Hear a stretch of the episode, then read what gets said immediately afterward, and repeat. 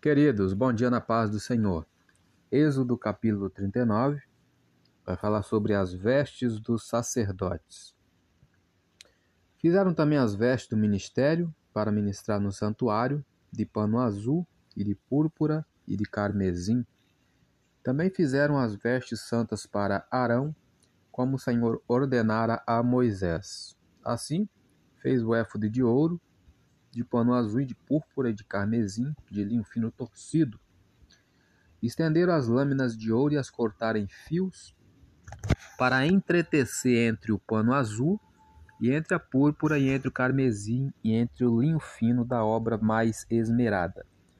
Fizeram nele ombreiras que se ajuntassem, as suas duas pontas se ajuntavam, e o cinto de artifício do éfode que estava sobre ele era conforme a sua obra, da mesma peça, de ouro e de pano azul e de púrpura e de carmesim e de linho fino torcido, como o Senhor ordenara a Moisés.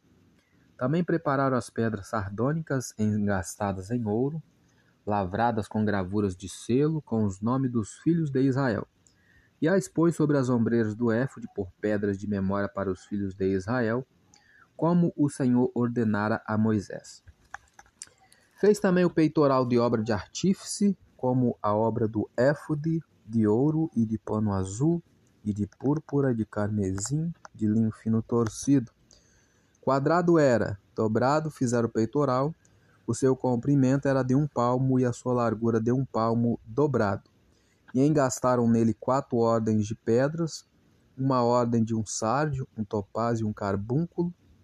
Esta é a primeira ordem e a segunda ordem de uma esmeralda, uma safira e, uma, e um diamante. E a terceira ordem de um jacinto, uma ágata e uma ametista. E a quarta ordem de uma turquesa, uma sardônica e um jaspe. E todas eram engastadas nos seus engastes de ouro. Estas pedras, pois, eram, segundo os nomes dos filhos de Israel, doze, segundo seus nomes, de gravura de selo, cada uma com seu nome, segundo as doze tribos. E também fizeram para o peitoral cadeiazinhas de igual medida, obra de trança e de ouro puro. E fizeram dois engastes de ouro e duas argolas de ouro, e puseram as duas argolas nas duas extremidades do peitoral. Puseram as duas cadeiazinhas de trança de ouro nas duas argolas, nas duas extremidades do peitoral. E as outras duas pontas das duas cadeiazinhas de trança puseram nos dois engastes, e a puseram sobre as ombreiras do éfode, defronte dele. Fizeram também duas argolas de ouro que puseram nas outras duas extremidades do peitoral, na sua borda que estava junto ao éfode por dentro. Fizeram mais duas argolas de ouro que puseram nas duas ombreiras do éfode debaixo, defronte dele, defronte da sua juntura, sobre o cinto de artifício do éfode e ligar o peitoral com as suas argolas às argolas do éfode com um cordão azul, para que estivesse sobre o cinto de artifício do éfode e o peitoral não se apartasse do éfode, como o Senhor ordenara a Moisés. Comentário destes versículos. Diariamente os sacerdotes vestiam um uniforme para o tabernáculo. Algumas de suas peças não somente eram belas, como também possuíam um significado. Duas partes que compunham a veste eram o éfode e o peitoral. O éfode era semelhante a um colete usado sobre a roupa.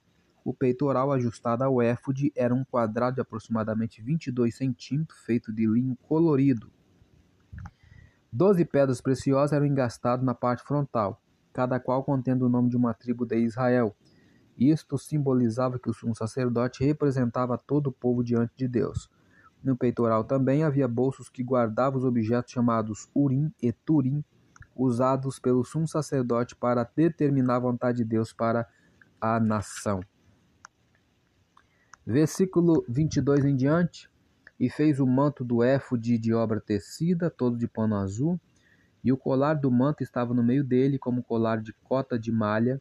Este colar tinha uma borda em volta para que se não rompesse. E nas bordas do manto fizeram romãs de pano azul, de púrpura, de carmesim, a fio torcido. Fizeram também as campainhas de ouro puro, pondo as campainhas no meio das romãs, nas bordas da capa em roda, entre as romãs. Uma campainha e uma romã, outra companhia, campainha e outra romã, nas bordas do manto à roda, para ministrar como o Senhor ordenara a Moisés.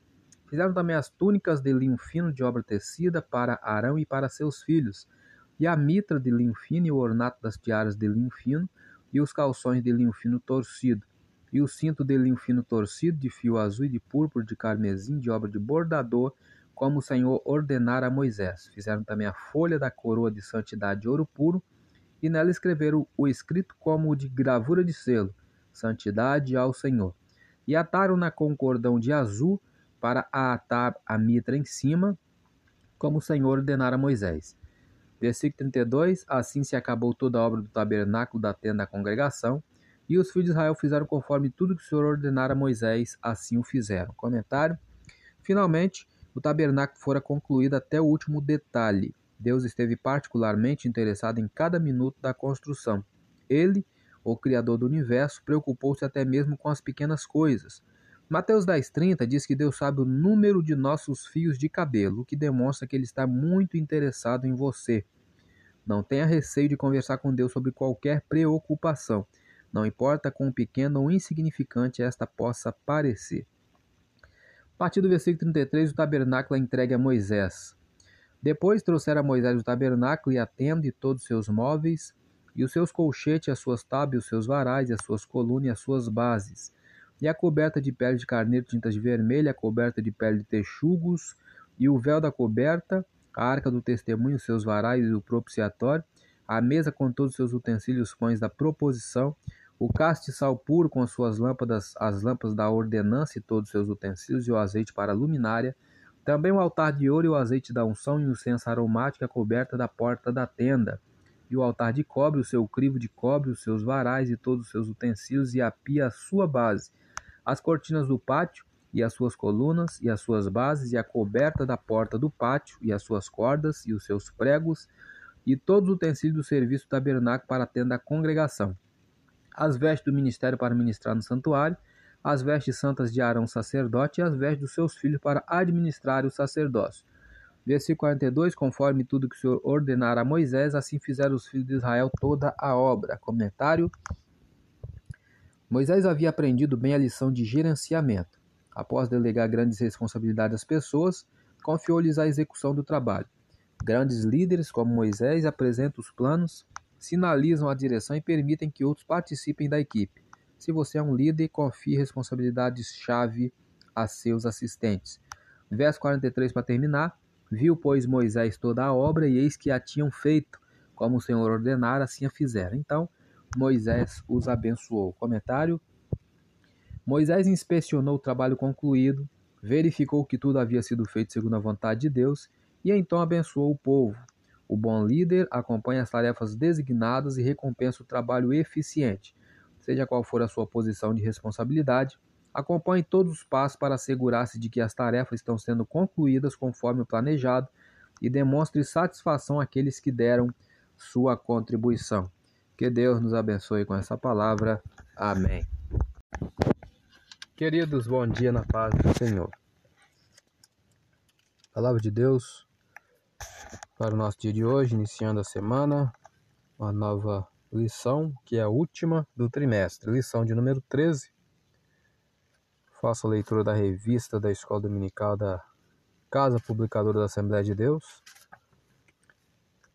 essa lição toda falando sobre o avivamento, né? Aviva a tua obra, o chamado das Escrituras ao quebrantamento e ao poder de Deus. Última lição, encerrando com o título Aviva, ó Senhor, a tua obra. O textual está em Abacuque 3,2, não poderia ser diferente, né? Ouvi, Senhor, a tua palavra e temi. Aviva, ó Senhor, a tua obra no meio dos anos. No meio dos anos a notifica. Na ira, lembra-te da misericórdia. Verdade prática. É vontade de Deus avivar a sua obra nestes últimos dias, até que o Senhor Jesus volte. Leitura diária de hoje, segunda-feira, a multiplicação da iniquidade e a falta de amor. Versículo bem conhecido, Mateus 24, 12. E por se multiplicar a iniquidade, o amor, o amor de muitos se esfriará. Comentário desse versículo. Com os falsos ensinamentos e a lassidão moral, vem uma doença particularmente destruidora, que é a perda do verdadeiro amor a Deus e aos semelhantes. O pecado esfria nosso amor a Deus e aos nossos semelhantes, faz com que nos preocupemos apenas com os nossos interesses.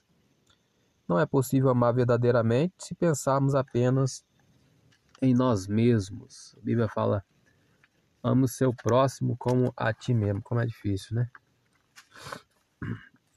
Mas Deus nos dá força para fazermos isso. A leitura bíblica em classe se encontra em Abacuque 3, 1 e 2 e o 16 a 19. Oração do profeta Abacuque sob a forma de canto. Ouvi, Senhor, a tua palavra e temi. Aviva, ó Senhor, a tua obra no meio dos anos, no meio dos anos, a notifica. Na ira, lembra-te da misericórdia. Ouvindo o eu, o meu vento se comoveu. A sua voz, tremer os meus lábios. Entrou a podridão nos meus ossos e estremeci dentro de mim. Descanse eu no dia da angústia, quando ele vier contra o povo que nos destruirá. Porquanto, ainda que a figueira não floresça, nem haja fruto na vide, o produto da oliveira minta e os campos não produzam mantimento, as ovelhas da malhada sejam arrebatadas e nos currais não haja vacas. Todavia, eu me alegrarei no Senhor, exultarei no Deus da minha salvação. Jeová, o Senhor, é minha força e fará os meus pés como das servas e me fará andar sobre as minhas alturas. Temos aqui o plano de aula, introdução. Chegamos à última lição deste trimestre. Nossa oração é que você, juntamente com a sua classe, está falando para o professor, né? Tem encontrado edificação espiritual mediante a exposição de um assunto tão necessário à saúde espiritual da igreja local. Nesta última aula, estudaremos a clássica oração do profeta Abacuque.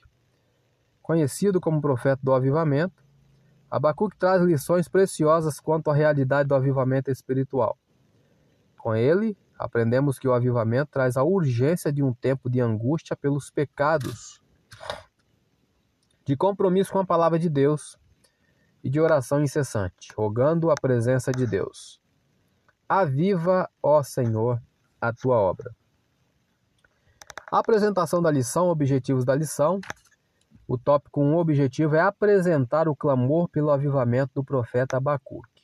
Objetivo do tópico 2 é enfatizar a palavra de Deus como elemento fundamental do avivamento. E o tópico 3, o objetivo é conscientizar a respeito da necessidade de um verdadeiro avivamento. Temos aqui uma motivação. Imagine se você estivesse se afogando em alto mar. Se alguém jogasse para você alguma coisa em que pudesse se agarrar para ser salvo, certamente se agarraria a ela com todas as forças. A respeito do avivamento, precisamos ter a mesma motivação.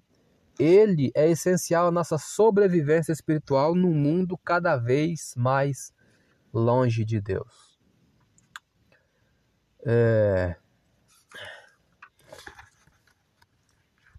Temos aqui a conclusão da lição, aplicação.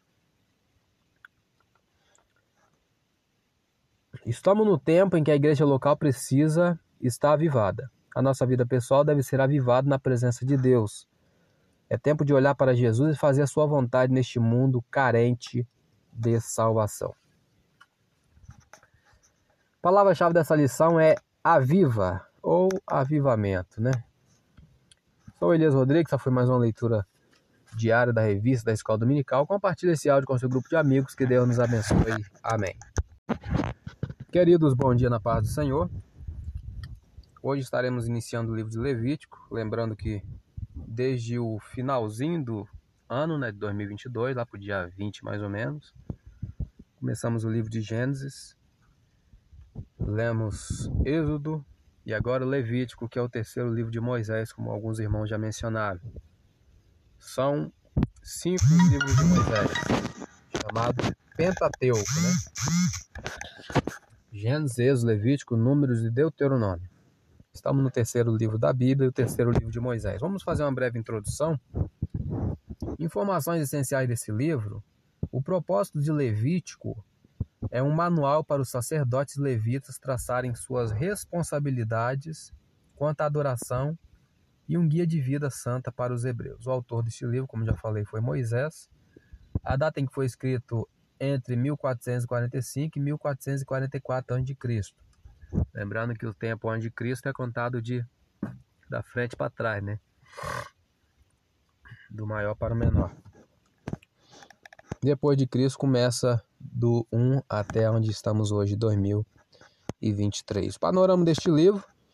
Ao pé do Monte Sinai, Deus ensina os israelitas a serem um povo santo. Versículo-chave, capítulo 19, versículo 2 diz: Santos sereis, porque eu, Senhor vosso Deus, sou santo. Pessoas-chave desse livro. Iremos falar de Moisés, Arão, Nadab, Abiú, Eleazar e Itamar, principalmente, tá? Iremos falar de vários outros, mas as pessoas-chave vamos focar nessas seis pessoas que falamos aqui: Moisés, Arão, Nadab, Abiú, Eleazar e Itamar. O lugar-chave, Monte Sinai. Uma característica particular do livro, a santidade é mencionada em Levítico mais vezes. São 152 vezes que é mencionada a santidade. Mais vezes do que em qualquer outro livro da Bíblia. Deus parece tão distante. Se ao menos eu pudesse vê-lo ou ouvi-lo. Você já se sentiu desta forma? lutando contra a solidão, desesperado, cheio de pecado e sobrecarregado de problemas? Todos fomos feitos à imagem de Deus para termos um relacionamento pessoal com Ele. Quando esta comunhão é quebrada, ficamos incompletos e precisamos de restauração. A comunhão com o Deus vivo é a essência da adoração. Ela é vital, atingindo o âmago da nossa vida. Talvez seja este o motivo porque existe um livro na Bíblia dedicado à adoração. Após a dramática saída do Egito, Israel ficou acampada ao pé do Monte Sinai por dois anos ouvindo a Deus, do Êxodo 19 até Números 10. Foi um período de descanso, ensino, construção e encontro com Deus face a face. A redenção em Êxodo é a base para a purificação e adoração e para o culto em Levítico. A grande mensagem de Levítico é a santidade de Deus, como já falamos. Santos sereis, porque o Senhor vosso Deus sou santos. Capítulo 19, verso 2. Mas como podem pessoas pecadoras aproximar-se do Deus Santo? Primeiro, é necessário lidar com o pecado. Os primeiros capítulos de Levítico fornecem instruções detalhadas para as ofertas de sacrifício, que constituem um símbolo ativo de arrependimento e obediência.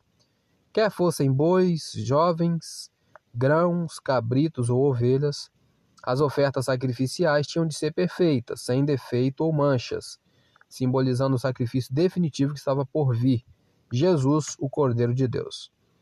Só repetindo aqui, quer fossem bois jovens, bois jovens, bois novos, né, queridos?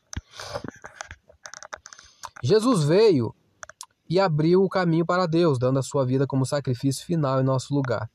A verdadeira adoração e unidade com Deus se inicia quando confessamos nosso pecado e aceitamos a Cristo como o único que pode nos redimir do pecado e nos aproximar de Deus.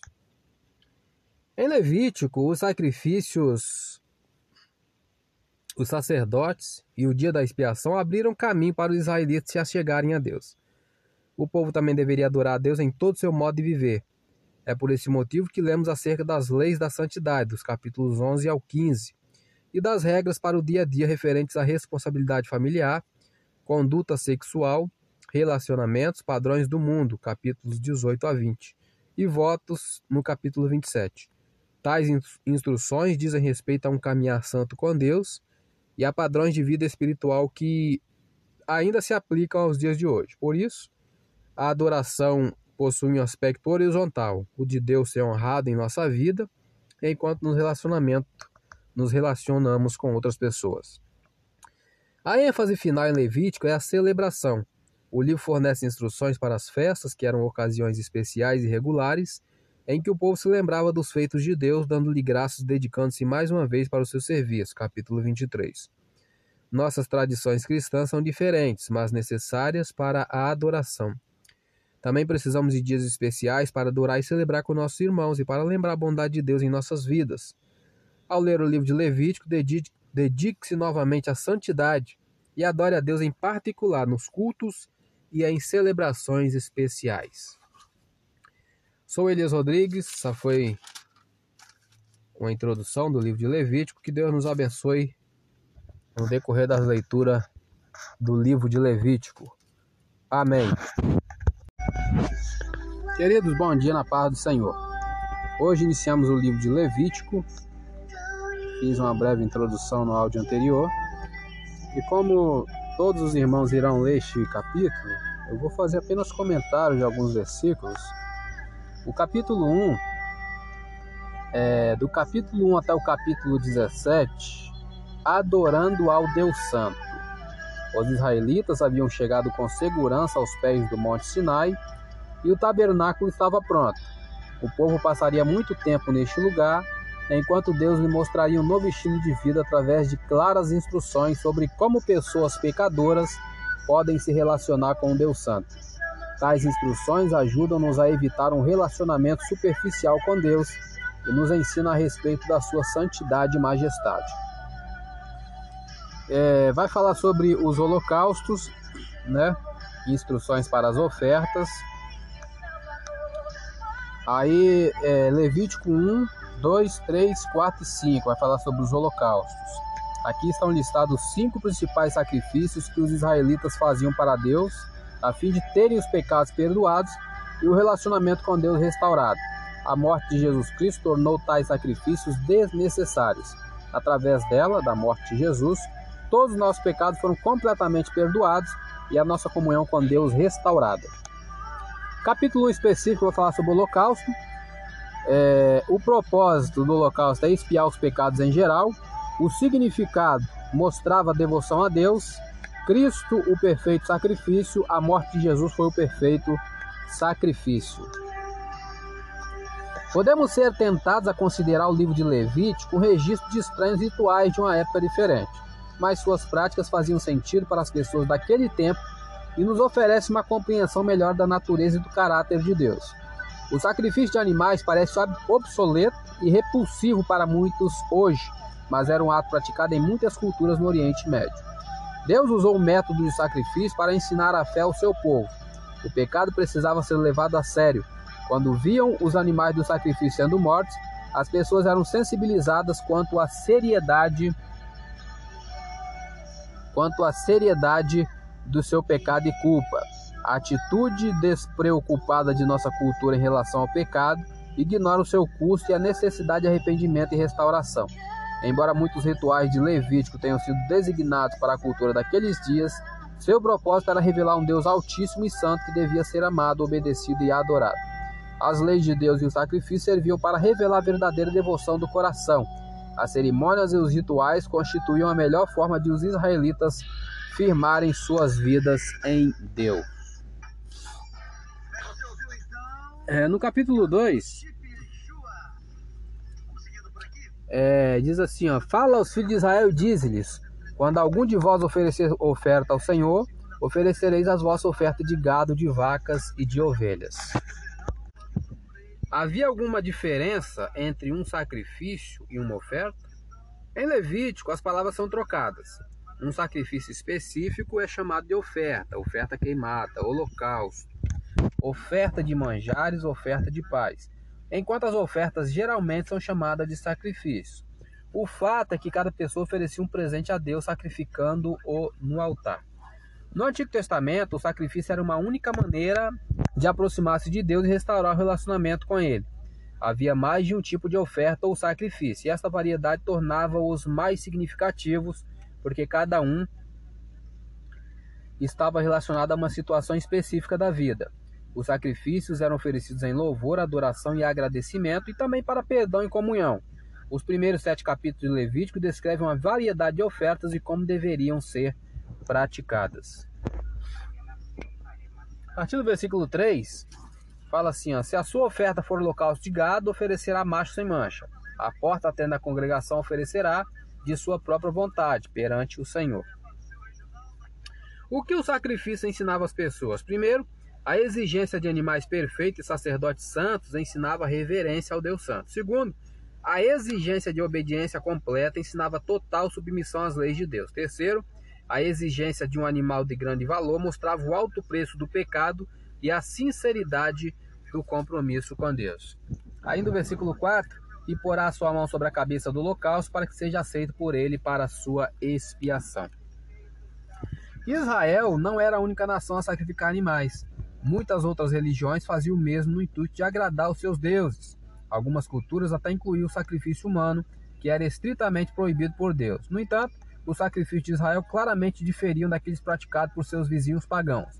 O animal sacrificado pelos israelitas não apenas acalmava a ira de Deus, como também se tornava um substituto para receber a punição que eles mereciam por seus pecados.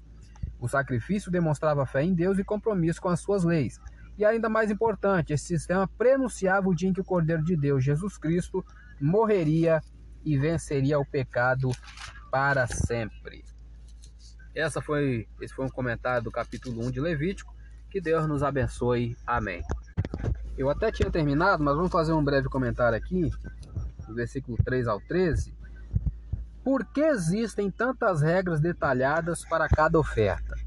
O propósito de Deus era ensinar ao seu povo um estilo de vida totalmente novo, purificando-os das inúmeras práticas pagãs que tinham aprendido no Egito e restaurando a verdadeira adoração para si. Os rígidos detalhes impediam Israel de voltar ao antigo modo de vida. Além disso, cada lei desenha um quadro da seriedade do pecado e da grande misericórdia de Deus em perdoar os pecadores. Que Deus nos abençoe com essa palavra. Queridos, bom dia na paz do Senhor. Leitura da revista da Escola Dominical, última lição do trimestre. Lição de número 13 vai falar sobre Aviva, ó Senhor, a tua obra. Textuário: Ouvi, Senhor, a tua palavra e temi. Aviva, ó Senhor, a tua obra no meio dos anos.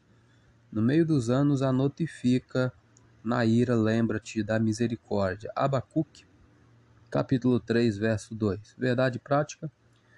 É vontade de Deus avivar a sua obra nestes últimos dias, até que o Senhor Jesus volte.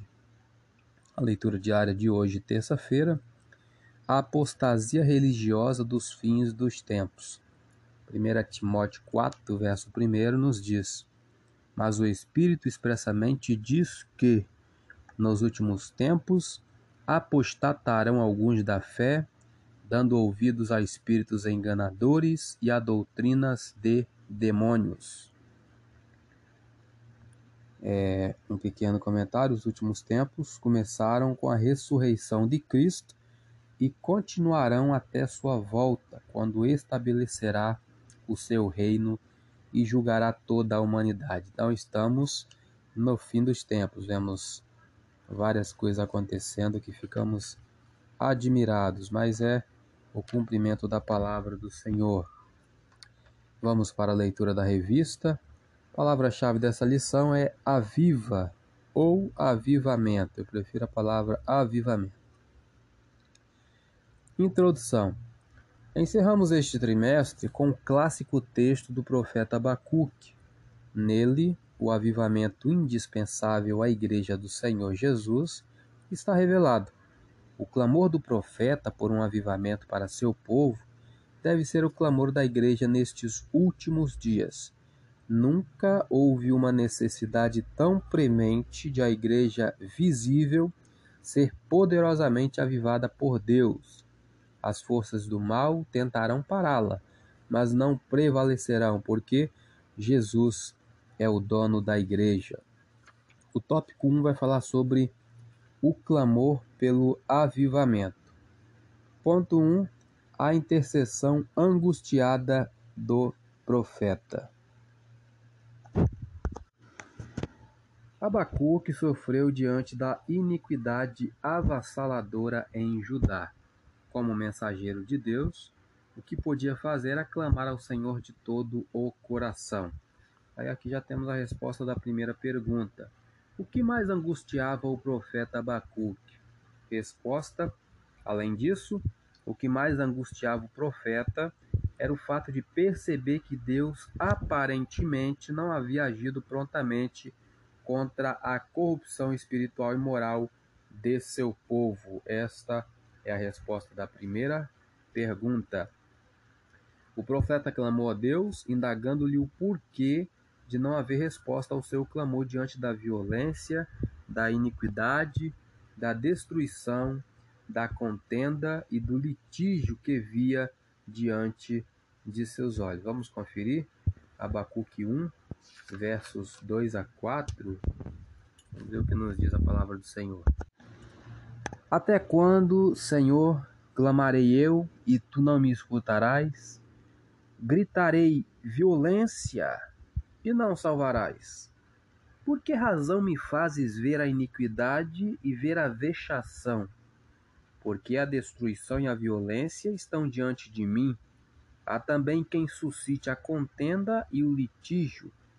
Por esta causa, a lei se afrouxa e a sentença nunca sai, porque o ímpio cerca o justo e sai o juízo pervertido. Vamos fazer um comentário desses versículos? Achei bem interessante. Entristecido pela violência e corrupção que contemplava ao seu redor, Abacuque derramou seu coração na presença de Deus. Hoje em dia, a injustiça ainda é excessiva, mas não deixe que suas preocupações lhe façam duvidar do Senhor ou rebelar-se contra ele.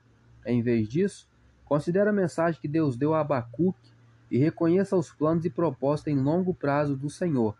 Perceba que Deus age corretamente, mesmo quando não entender por que ele trabalha de determinadas maneiras. Muitas vezes não entendemos o trabalhar do Senhor, mas ele está trabalhando.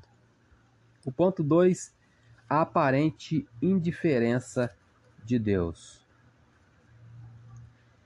Não há indiferença de Deus à impiedade do homem.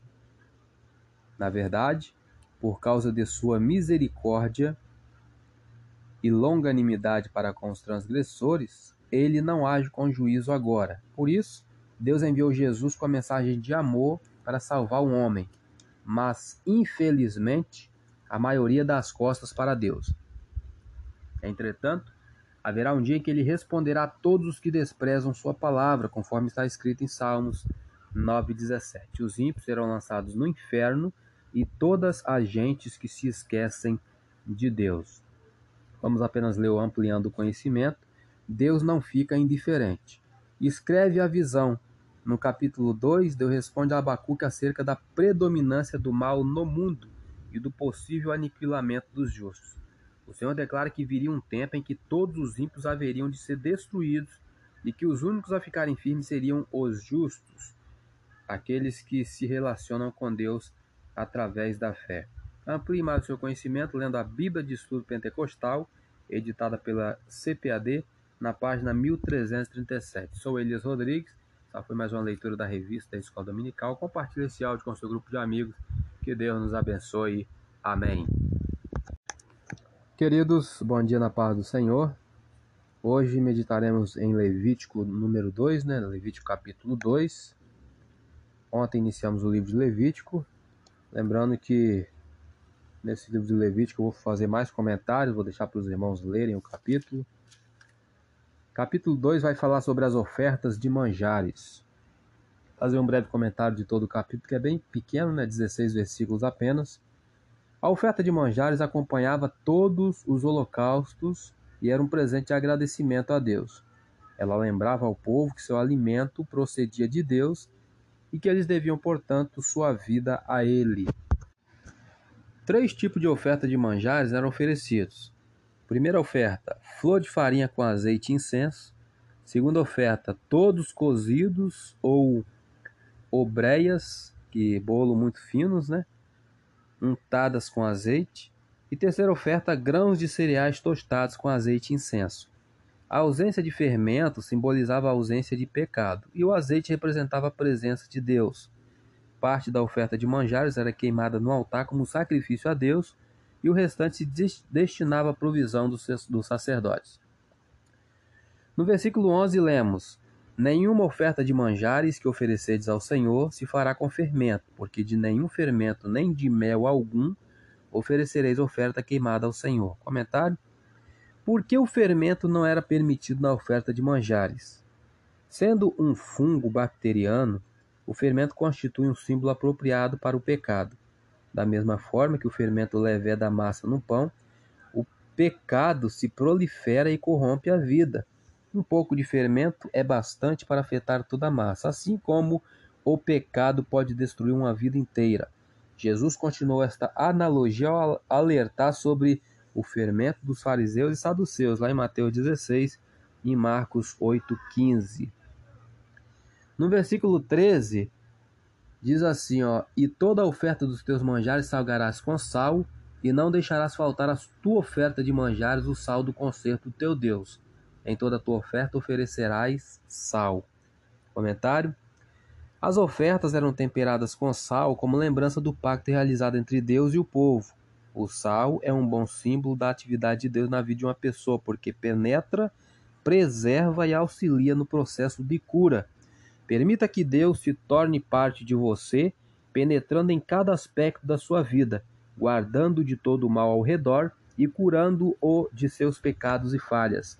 Nos países árabes, um acordo era selado com um presente de sal, para demonstrar a força e a permanência do contrato.